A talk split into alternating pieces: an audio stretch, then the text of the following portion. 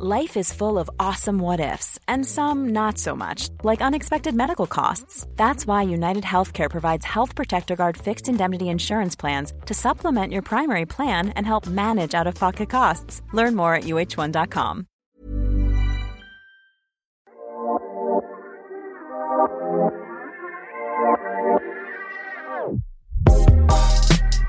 C'est bien la première fois qu'il fait des étincelles avec sa bite. Et on bandera quand on aura envie de bander. C'est drôle. Un bonhomme, substantif masculin et adjectif, selon le dictionnaire, c'est un homme bon, vertueux, d'un comportement favorable, agréable à autrui. Alors pourquoi quand on entend? Ils vont voir si je suis pas un bonhomme On a l'impression que ça veut dire autre chose. Bonjour, c'est Victoire de la Maison Neuve et vous écoutez Bonhomme, le podcast sur les nouvelles masculinités du magazine GQ. Pour le premier épisode de cette deuxième saison, on a reçu le bonhomme par excellence, Oxmo Puccino.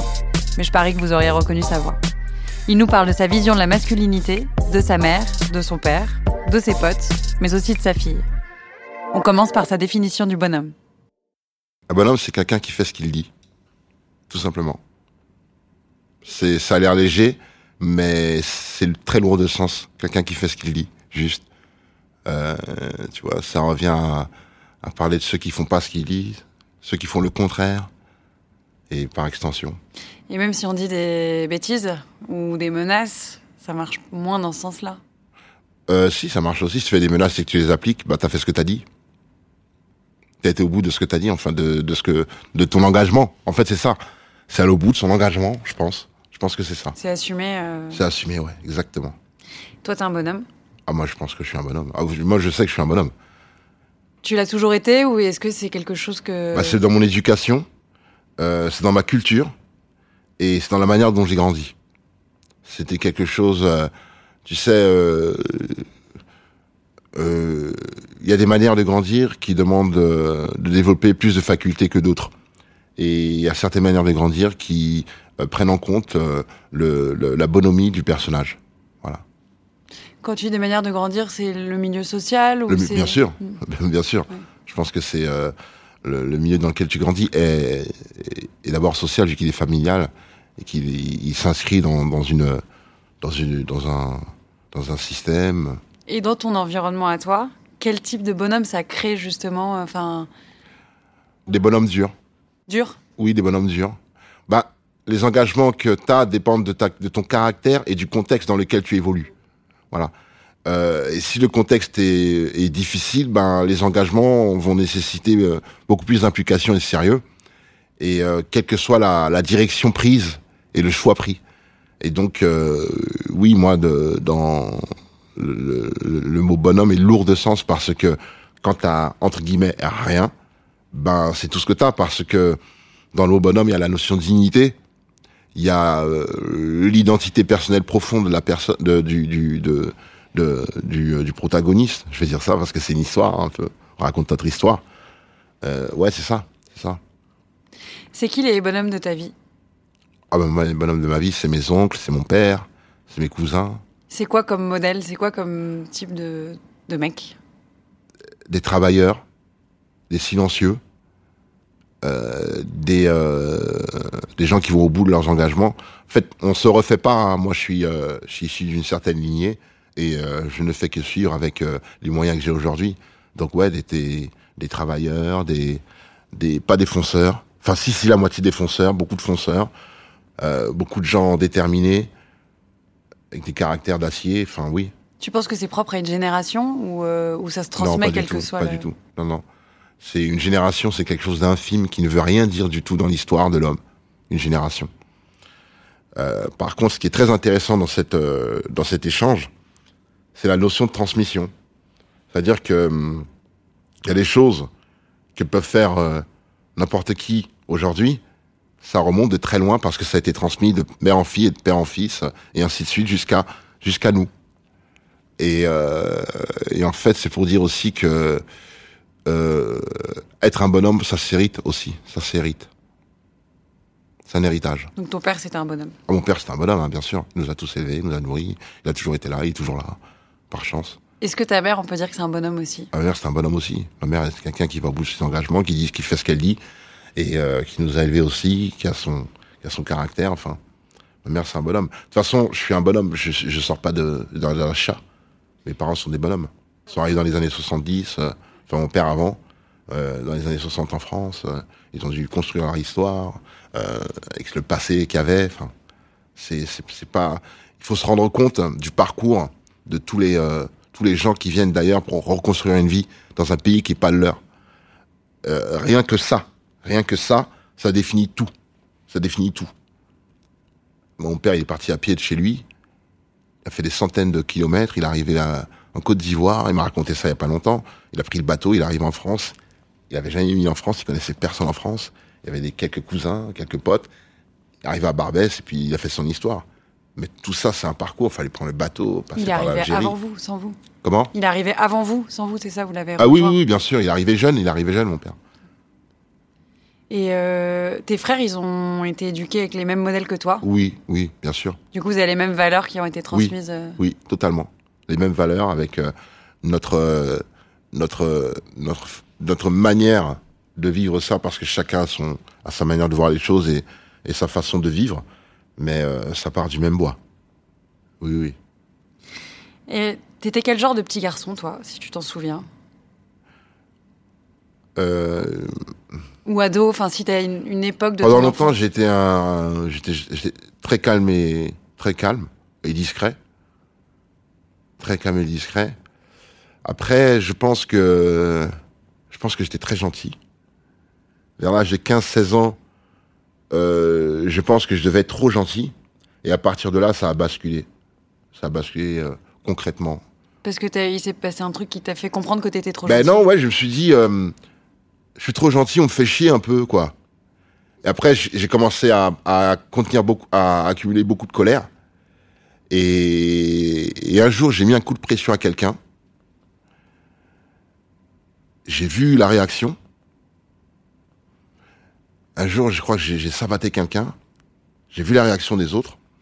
Et j'ai appris, je pense avoir intégré les nouvelles règles, les règles selon lesquelles tu règles les choses avec des coups, tout de suite, immédiatement, tu ne laisses pas traîner, euh, le plus violemment possible pour qu'il n'y ait pas de retour,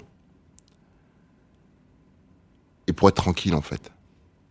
Et ça, ça, ça a bien marché. Dans mon, dans mon contexte, ça a bien marché. Jusqu'à l'âge où, euh, où euh, parce que quand tu vois les choses comme ça, le jour où tu as des problèmes, c'est des gros problèmes. Donc à partir d'un moment, les gros problèmes emmènent des grosses, grosses conséquences. Et je me suis arrêté à ce moment-là, je pense. T'as eu un- une lucidité en disant. euh, Ben, j'ai mes parents, moi. J'ai la chance, j'ai mes parents. Donc à chaque fois que tu t'approches du gouffre, du bord, tu penses à tes parents. Et puis tu, tu, fais, tu fais marche arrière. Mais tu sais que tu en es capable. Est-ce qu'eux, ils t'engueulaient ou ils étaient pas au courant, mais tu le faisais pour eux? Euh, Est-ce qu'il y avait une réprimande Non, non, non, ils ils pas ils au courant. Parce qu'à partir d'un certain âge, euh, ils peuvent plus rien dire. C'est ça que les parents ne comprennent pas, ne n'ont pas notion de ça. C'est que ce que tu imprimes dans ton enfant, il te le renvoie plus tard. Il te le renverra plus tard, tôt ou tard.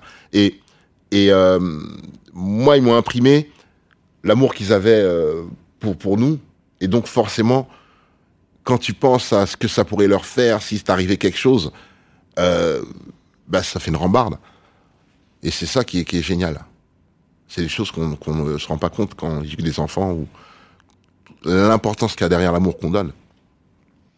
C'était quoi les, les références masculines un peu connues et globales euh, dans l'environnement dans lequel tu as grandi? Dans le 19e, dans un milieu défavorisé? Est-ce qu'il y avait des, des mecs comme ça auxquels vous vous identifiez et, et c'était fort comme Bah, c'est comme dans tous les quartiers, les anciens du quartier. Les anciens. Il y a euh, les anciens qui ont, euh, qui ont réussi à survivre et qui en tirent quelque chose de, de très jovial et qui le partagent bien. Ça, c'est les sages plutôt, enfin qui sont assez euh, sages. oui, et- les sages, les, enfin, les sages, oui, oui, oui.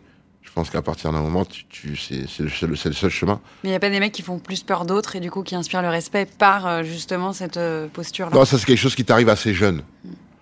Mais quand tu vieillis et que tu tu arrives encore à te faire savoir par la crainte que tu imposes, c'est que t'as raté quelque chose. C'est que t'as raté quelque chose et que t'en as pas pour longtemps de toute façon. Il y avait des modèles euh, connus, des personnalités. euh, Ça c'est venu tard. Ça me fait penser à la phrase de Booba qui disait euh, bien avant l'arrivée de Michael Jackson et de, de, de Michael Jordan et Michael Jackson. C'est-à-dire qu'avant ça, t'avais personne à, à part tes parents. Et donc, moi, je parle dans mon cas. Quand on a vu les premiers rappeurs arriver, les premiers sportifs de haut niveau arriver, les premiers boxeurs, c'était cool. Avant, il y avait personne à qui s'identifier. Il y avait personne avant. ouais, il y avait Non, pas de non, dans les années 80, il y avait personne. Jordan, il est arrivé, Michael Jackson, il est arrivé début 80. Donc, ça arrive milieu par. 80, Michael Jordan, il est arrivé fin des années 80, pour ceux qui connaissent. Non, non, non, non, c'est tout. Donc ça arrive ça, avec Michael. Jordan et Michael Jackson, ce genre de modèle, euh, Euh, D'abord les rappeurs. les rappeurs. Ça arrivait à peu près en même temps, hein, Mm. les rappeurs. T'avais quel âge? Moi, j'avais euh, j'avais 10 ans, 10, 11 ans. Donc en plus, c'est un âge où Ouais, on est en train de se construire à grande vitesse. quoi. complètement. Complètement. Tu te souviens un peu, toi, de, de tes modèles à toi, vraiment, que t'admirais Euh, un peu plus tard, euh, les modèles que j'ai eus, c'était les les Malcolm les Garvey, euh, la verve de Farrakhan. Ça, c'était la verve, j'ai 15-16 ans. L'époque où j'étais très énervé. 1m90 de muscle en provenance de Caroline du Nord, Sa Majesté aérienne, Michael Jordan Tu côtoies pas mal de jeunes rappeurs, de rappeurs Euh, oui. français, surtout là pour ton album qui va sortir, tu t'es entouré de certains d'entre eux. J'ai vu euh, Caballero, Jean Jas, Orelsan, Oui. toute cette nouvelle génération. Euh, Est-ce que tu vois des différences entre cette génération de rappeurs et la tienne, rapport à la masculinité ou même d'autres dont tu aurais envie de me parler? Euh, le rapport à la masculinité, ben, il est beaucoup plus léger. Il est beaucoup plus léger parce qu'aujourd'hui, le rapport à la masculinité, il est de l'ordre, il peut être de l'ordre du divertissement. Ça veut dire que on se met en image, on met en scène les codes qui vont plaire ou qui, qui sont le- les plus familiers, et on, se- voilà, c'est tapis roulant. Donc il y a moins. euh, Tu veux dire que l'affirmation est plus plus l'affirmation est plus globale. Moi, je dirais que euh, les rappeurs ont, ont embrassent leur féminité aujourd'hui. Chose qui se C'était faisait pas impossi- du tout. Non, c'est inconcevable. Ça faisait partie des codes avant de ne pas embrasser sa féminité. C'était impossible, c'était inconcevable. Et l'époque faisant, ben voilà, on y trouve du bien. Et puis à l'époque, il n'y avait pas de public féminin non plus pour le rap. Ou s'il y en avait, il était caché. Et donc ouais, le rapport à la masculinité aujourd'hui, je trouve qu'il est, il est malgré tout ce qu'on peut en dire, moi je trouve qu'il est beaucoup plus léger, il est beaucoup plus cool, il est beaucoup plus second degré. Même s'il y a des codes qui restent, et dans le rap, ils restent euh, Bah, présents. c'est les codes du plus. commerce d'aujourd'hui. Mm. C'est les codes du commerce d'aujourd'hui. C'est-à-dire que ce que tu vois dans un clip de rap, c'est ce que tu, tu peux utiliser pour vendre un yaourt, des crèmes de beauté, un plat de cuisine, de la lingerie, une voiture. C'est exactement la même chose. Ça a été intégré, oui. Ouais, donc moi je sais pas pourquoi on l'a reproché aux rappeurs, hormis si ce n'est l'idée qu'on se fait d'eux. On m'avait interrogé là-dessus. Moi j'ai répondu, euh, vous savez, euh, les rappeurs ne font que euh, mettre en exergue, en gros titres, les fantasmes les plus simples de la société. C'est tout. Donc on peut leur en vouloir pour ça, mais ils parlent beaucoup aux jeunes Ils en parlent avec moins de détours. Ce que, directement, ce que la publicité sans phare, sans phare, avec avec la, la sincérité qu'ils ont. Donc euh, voilà. Il y a autre chose dont tu parlais et qui a l'air assez important pour toi, c'est le rapport à la bande de potes. Oui, C'est un vrai critère de bonhomme pour toi? Oui. Euh, ben non, c'est un critère d'homme, pas de bonhomme, parce que une bande de potes n'est pas remplie de bonhommes. C'est rempli de. Mais c'est ce truc qu'on que que que les hommes ont de plus que les femmes. C'est la camaraderie. Et et ça, on peut pas leur enlever. Tu vois, le temps pourra changer, le temps va passer, les mœurs vont changer, mais ça, tu pourras pas l'enlever parce que c'est quelque chose euh, qui a été instrumentalisé euh, dans l'histoire de l'homme pour les conflits, les grandes guerres. Bah, ce qui a fondé le ciment euh, de, des grandes armées, c'est l'amitié, c'est la camaraderie. Et hum, c'est quelque chose qui a été mis en scène à travers de manière héroïque. Ça reprend un peu euh, le, le parcours initiatique de tous les héros. Et, et ça se fait par collectif, avec euh, quelqu'un devant, un, un leader, euh, et chacun a son rôle. Et c'est quelque chose qu'on voit aussi dans tous les groupes d'hommes qui ont marqué l'histoire. Et toi, dans ton collectif, est-ce qu'il y a des commandements, il y a des grandes règles que vous respectez euh, entre vous, qui sont tacites euh, Bien sûr, bien sûr, bien sûr, les règles, les règles bienséance qui, qui font que on s'entend en harmonie, le respect mutuel, l'assistance, enfin tous les codes du chevalier, euh, sauf qu'on l'applique, on l'applique. Alors, je passe dans une autre partie là, mais bon, on a un peu touché le sujet. C'est quoi pour toi être viril? Être viril, Mm. c'est une question très compliquée parce que ça dépend de la définition qu'on s'en fait de ce mot-là. Si toi, tu as une définition de ce mot, ça serait quoi? Enfin, si pour toi, être viril, ça veut dire quoi? Être viril, c'est bander. Ah ouais? Ben ouais. T'es le seul qui m'a donné cette définition. Peut-être qu'ils y pensaient tous. Pour moi, être, autres- être viril, c'est bander. C'est-à-dire à partir du moment où tu tu t'as plus le t'as plus le barreau, c'est très compliqué parce que la virilité, elle commence là, comment ça t'habite.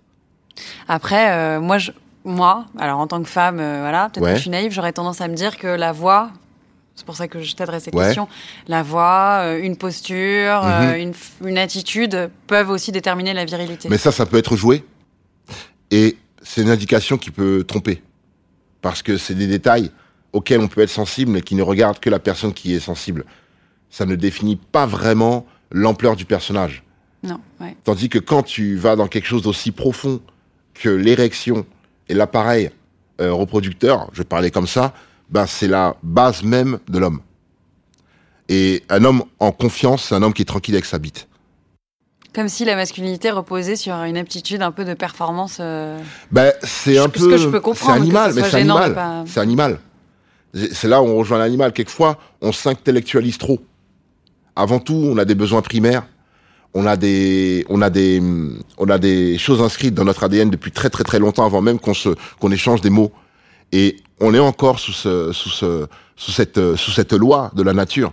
Et on peut l'intellectualiser, on peut l'expliquer, mais euh, les fondamentaux sont les fondamentaux, quoi.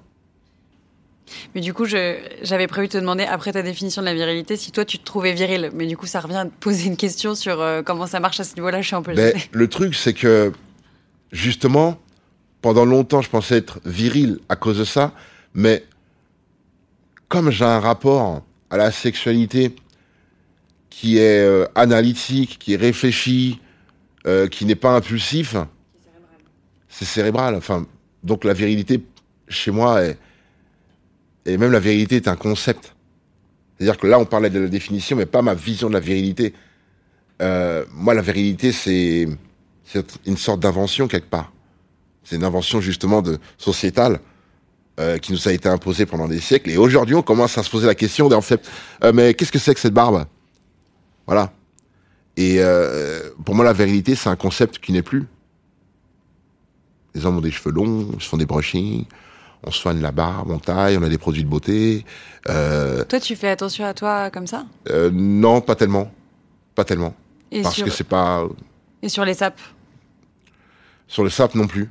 Je suis conseillé. Parce que attire un peu d'importance. J'aime bien être élégant, mais ça n'a plus de rapport avec le vêtement. Oui, c'est quoi Euh, être élégant C'est un rapport.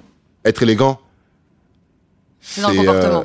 ah, être élégant dans le comportement, c'est être irréprochable. Ouais. C'est euh, donner l'envie à l'autre de, de te revoir.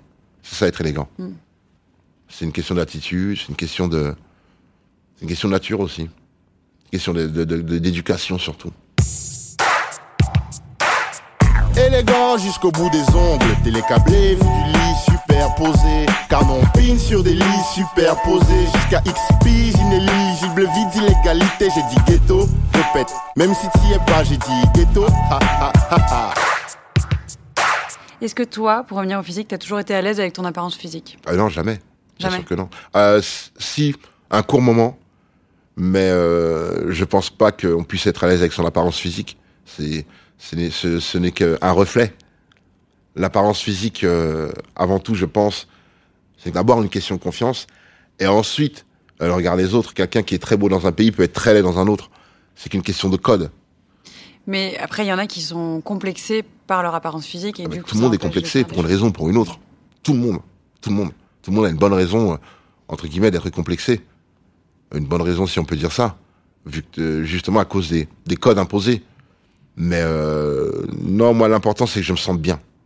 Et tu t'es toujours senti bien et t'as Pas toujours, toujours, non. te rassurer. Pas toujours, pas toujours, parce que euh, la santé, parce que euh, c'est une hygiène de vie, C'est beaucoup de choses. Et heureusement parce que ça, ça, ça force à développer d'autres facultés. Est-ce que tu trouves que ton physique, justement, mais je crois que j'ai ta réponse, reflète qui t'es à l'intérieur? Pas du tout. Pas aucunement. Par exemple, si t'as. Bah, par exemple, euh, quelquefois, euh, j'ai l'impression que je souris et on me dit que je ne l'étais pas.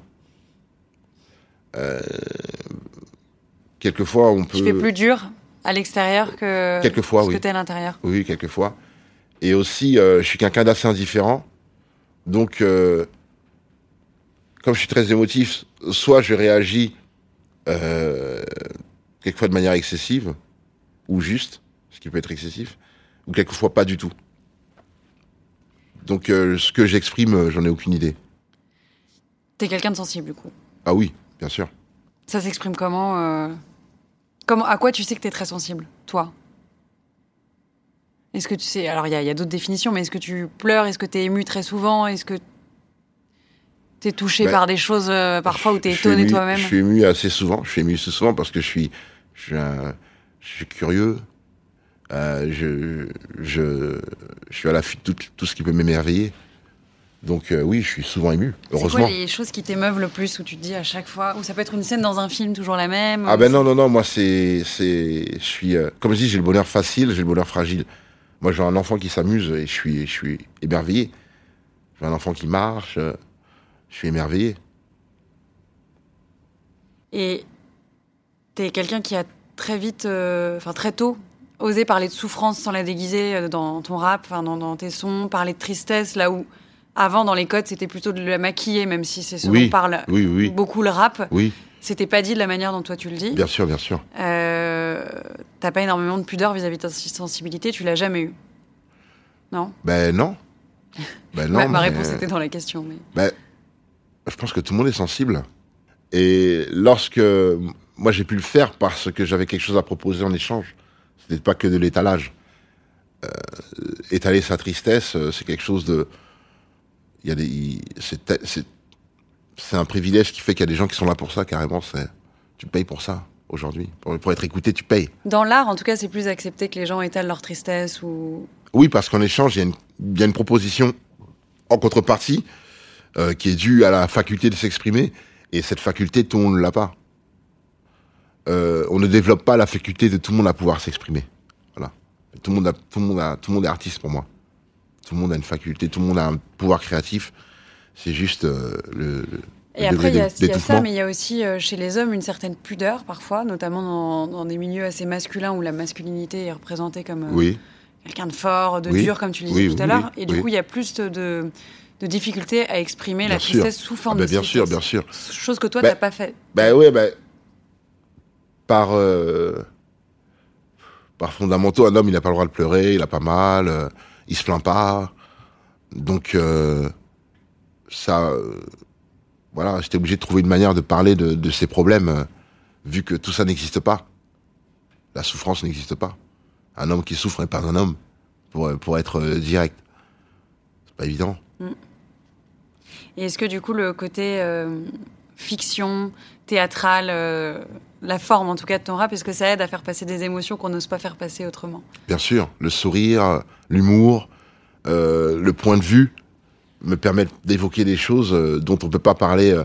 D'ailleurs, c'est mon instrument de, vérité quelque part. C'est des sujets que j'aborde que je pourrais jamais aborder nulle part dans mes raps. C'est ouais, c'est un prétexte. C'est un prétexte. C'est un prétexte pour pas écrire des livres, pour pouvoir euh, glisser une idée ou deux. C'est un très bon prétexte pour moi. Ça laisse de la liberté, quoi. Ah oui, totalement. Et du plaisir avant tout.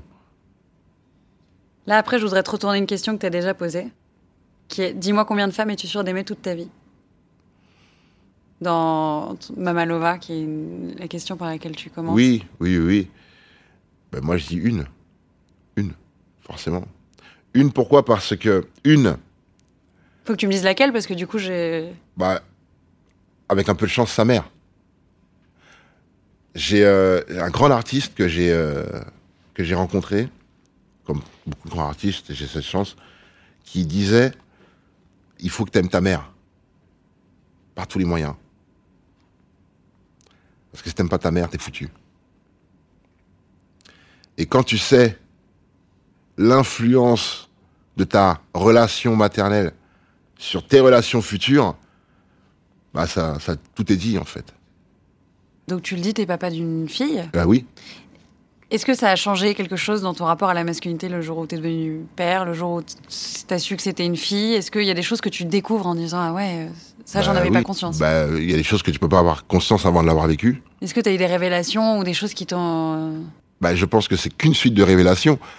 Euh, déjà d'entrée de jeu, euh, il n'y a pas de comparaison à faire, mais c'est sûr qu'en tant qu'homme, le- le- le- le- l'accouchement, le, phénomène d'accouchement, le fait de pas le vivre, ça, ça te met dans une certaine position de d'inutilité, forcément. Et, et c'est drôle parce que dès que l'enfant naît, la mère, on la félicite. La mère, on lui fait les cadeaux. On veut voir la mère et l'enfant. Et le père, il est à gauche. Le père, il est oublié. Il est dans le décor, il est contre le mur. De temps en temps. euh, Et puis il y a ses potes qui arrivent et puis il parle avec ses potes. Mais il n'est pas inclus dans cette fête. Euh, dans l'éducation de l'enfant, au début, il n'est pas inclus dans cette fête. Le père, il à distance. Il sait pas comment prendre. Donc, on se redé- apprend le métier. Parce qu'un homme, il devient père euh, brusquement, du jour au lendemain. Avant ça, il fait semblant. Il voit sa femme et tout, il comprend pas. Et tout d'un coup, il se retrouve avec quelqu'un dans les bras. Et il lui faut un certain temps pour, euh, pour prendre le pli. Et c'est pour ça qu'il y a des hommes qui ne pourront jamais le faire. D'où la responsabilité de qui vous aimez. T'avais prêté ta voix et participé à la campagne de sensibilisation euh, Tu seras un homme, mon fils. Bien sûr, bien sûr. Maintenant que t'as une fille, si tu devais donner des commandements à une fille en lui disant tu seras une femme, ma fille, pour mettre en relation un peu. euh, Cette campagne a été contre le harcèlement euh, Oui, oui, je des sais. femmes je et du oui. coup qui. Oui, non, mais oui. je précise Enfin, ouais, pour non, ceux mais- qui savent pas. Je te réponds, mais je te dis, je sais parce que j'ai les images qui me reviennent Ouais. en tête. C'était le même truc que toi. si jamais, à l'inverse, Ouais. euh, il y a des valeurs comme ça que tu aimerais transmettre à ta fille pour qu'elle devienne une femme Oui. avec des valeurs qui sont importantes pour toi, celles de ta mère, celles de. Bah, c'est les mêmes valeurs que pour moi. Comporte-toi bien, défends-toi, sois poli, sois à l'heure. Euh, ne te laisse jamais faire, jamais de la vie. Mais ça, c'est une question d'éducation. Et c'est ce que j'ai dit à ma fille, mais d'autres diront autre chose. Et surtout, moi, je lui dis, je lui dis, tu sais, aujourd'hui, c'est une bonne époque pour vous. Fais tout ce que tu veux. Tu peux faire tout ce que tu veux. Et c'est important de dire ça parce que hum, ça, ça la positionne par rapport au monde actuel. Et ça ne, posi- ça ne positionne pas le monde actuel par rapport à elle. Voilà, c'est-à-dire c'est toi qui fais ce que tu veux. Donc tu t'en fous du moins de ce que va penser le monde. Tu fais ce que tu veux, tu passes ce que tu peux. Euh, moi j'ai un ami qui est formateur en drone et euh, il y avait une euh, il y avait une pilote de drone qui était venue pour apprendre. Et tout de suite, elle arrivait avec la peur, les hommes, pas oser faire des choses. Et mon pote s'est dit, mais attends, il n'y a pas de problème. On n'a jamais rien pensé parce que tu étais une fille. Il faut pas te mettre dans ce délire-là. Après, c'est des, comme tu disais, c'est des siècles. C'est des choses de- intégrées, voilà. Et donc, tu arrives avec cette intégration et ça complique tout. Non, mais lâche-toi, tranquille. Vous savez, mon pote, c'est un, il est en or, il est adorable. Et euh, ça peut pas mal se passer avec lui. Donc, si jamais il y a un problème, c'est toi qui dois le régler. Voilà.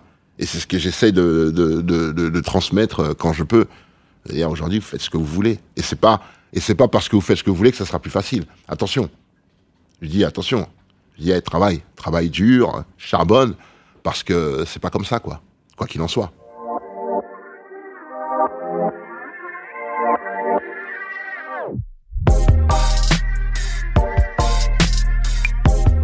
Si vous avez aimé et que vous écoutez Bonhomme sur une appli de podcast, n'hésitez pas à lui mettre 5 étoiles et à commenter.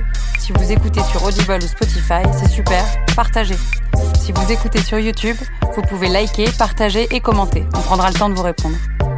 C'était Victoire de la Maison Neuve et on se retrouve dans deux semaines pour un prochain épisode de Bonhomme. À bientôt. Mom deserves the best, and there's no better place to shop for Mother's Day than Whole Foods Market. They're your destination for unbeatable savings, from premium gifts to show-stopping flowers and irresistible desserts. Start by saving 33% with Prime on all body care and candles. Then get a 15-stem bunch of tulips for just $9.99 each with Prime. Round out Mom's menu with festive rosé, irresistible berry chantilly cake, and more special treats. Come celebrate Mother's Day at Whole Foods Market.